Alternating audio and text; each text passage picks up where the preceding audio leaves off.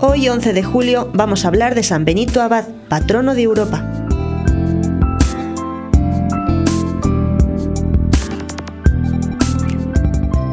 San Benito nació en Nursia, región de Umbría, hacia el año 480.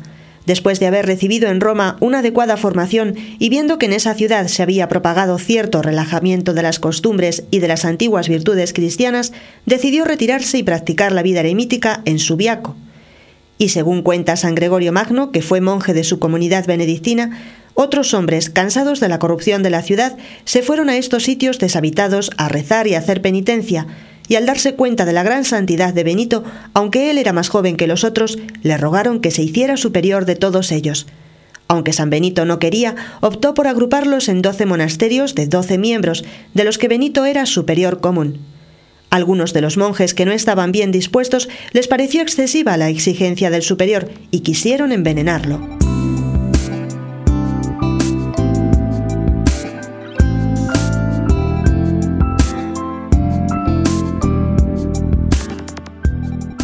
Benito abandonó Subiaco para dirigirse a Casino. Allí, sobre las ruinas de un templo pagano, construyó un vasto monasterio, el de Monte Casino, y escribió la regla cuya difusión le valió el título de patriarca del monaquismo occidental.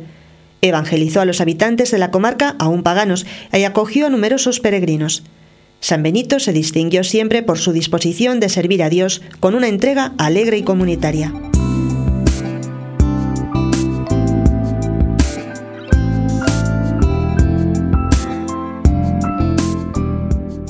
El 21 de marzo del año 547, estando el santo en la ceremonia del jueves santo, se sintió morir.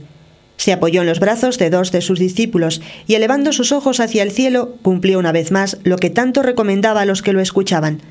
Hay que tener un deseo inmenso de ir al cielo. Y lanzando un suspiro como de quien obtiene aquello que tanto había anhelado, quedó muerto. Ya desde finales del siglo VIII comenzó a celebrarse su memoria en el día de hoy.